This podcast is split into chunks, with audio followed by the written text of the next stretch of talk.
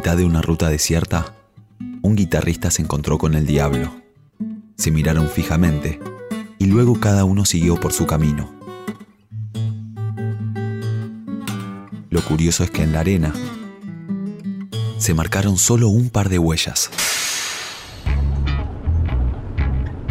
Buenas, ¿cómo andás? Soy Nico Epstein y te comparto uno para el Bondi. Hoy seguimos con las memorias de Keith Richards con su autobiografía Life, editada por Global Rhythm en 2013. Es tan largo este libro que tuvimos que hacer un episodio doble. Nos habíamos quedado en la mitad del libro, en el capítulo 7, donde Richards cuenta uno de sus mayores descubrimientos con la guitarra, la afinación abierta, que le permitió expandir su universo sonoro tocando con una cuerda menos y a la par conoció la heroína, entrando en una de sus épocas más extremas con las drogas.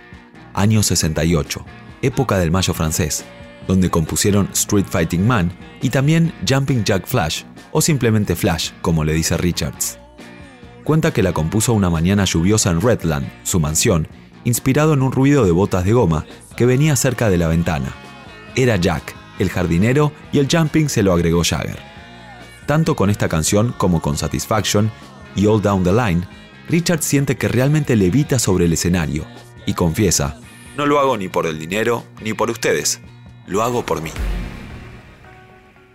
Richards se acercó a la muerte en muchas ocasiones, pero la más extrema fue en un auto, en donde también iba su mujer de ese momento, Anita Pallenberg, embarazada de siete meses de su primer hijo Marlon. Fue en una curva cerrada, el descapotable no frenaba Falló la dirección también y salieron de la ruta dando trompos. Cuenta que tuvo una experiencia extrasensorial, como la de Víctor Sueiro. Se vio desde arriba en cámara lenta, vio el auto girando y después pudo ver la parte baja del auto, exactamente donde estaba el desperfecto, hasta que el auto frenó contra un árbol y finalmente su mente volvió al volante. Richards, además de haber logrado una técnica y un sonido muy particular con la guitarra, es un gran compositor cuenta que sus mejores temas brotaron espontáneamente, inspirados en un titular de una noticia, como Midnight Rambler, en un sonido particular como la lluvia en Give Me Shelter. Pero el gran letrista siempre fue Jagger. Escribió la letra de Brown Sugar en 45 minutos. Wild Horses en una hora. Era sobre Marianne Faithfull, otro de los amores transformados en obsesión, y finalmente en una gran canción. Richards piensa que todos estamos unidos por un mismo hilo a través del corazón, y que componer una canción es como tensar esas fibras sensibles al máximo, sin que a nadie le dé un infarto. Además dice que las grandes canciones se escriben solas. La habilidad consiste en no interferir demasiado, en dejarse llevar. En el 72 arranca la gira más alocada de los Stones y la etapa más difícil de Richards en su relación con la heroína. En el libro no se guarda nada, cuenta con detalle cada una de las veces que desbarrancó, andaba armado, incluso estando con su hijo Marlon de gira, mientras su esposa Anita tenía ataques de locura por su adicción, que era peor que la de él. Y finalmente ambos sufrieron la muerte súbita de su hijo Tara. Ni siquiera eso corrió a Richards del eje de su carrera, pero cuenta que fue un hueco emocional que nunca pudo cubrir del todo. En el disco Some Girls grabaron Miss You. Era un tema que trajo Jagger después de pasar mucho tiempo en Estudio 54 bailando música disco. Al resto no le interesaba mucho, hasta que empezaron a trabajarlo y se entusiasmaron. Se convirtió en otro gran hit, a pesar de no tener nada que ver con el resto del álbum. En el mismo día que grabaron Miss You, sobre el final de la jornada grabaron Start Me Up. En realidad era un reggae, pero Richards quiso probar de pasarla a otro género. Cuando quedó como la conocemos, no lo convencía. Decía que era algo como para que suene en la radio nomás. De hecho, quería eliminar el máster. Por suerte el ingeniero lo conservó por tres años y terminó siendo el gran hit de Tattoo You. Not Fade Away fue uno de los primeros temas que grabaron en un estudio precario, con la típica acústica con hueveras, maracas y armónica a cargo de Jagger. Richards también decía de Mick que era como un bailador de flamenco capaz de bailar y animar a todo el público desde una baldosa, cuando solo tocaban en barcitos donde no podían moverse en el escenario.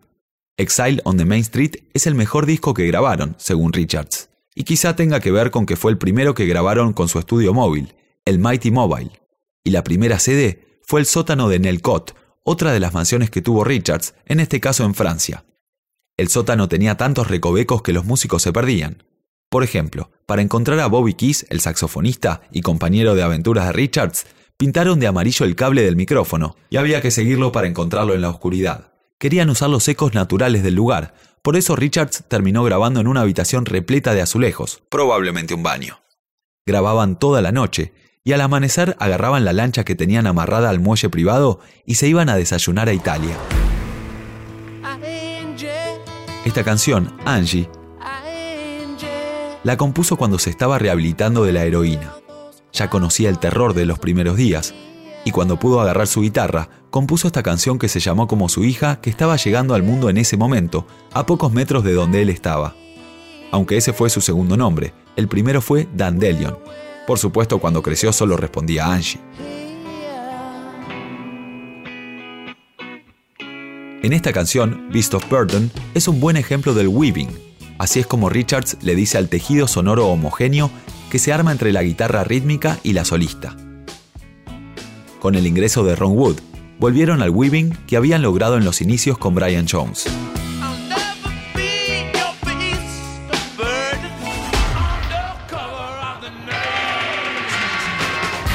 En el 82, cuando grababan Undercover, estaba todo mal con Jagger. Parece que tenía el ego muy inflado. Richards lo llama SCB, Síndrome de cantante de banda.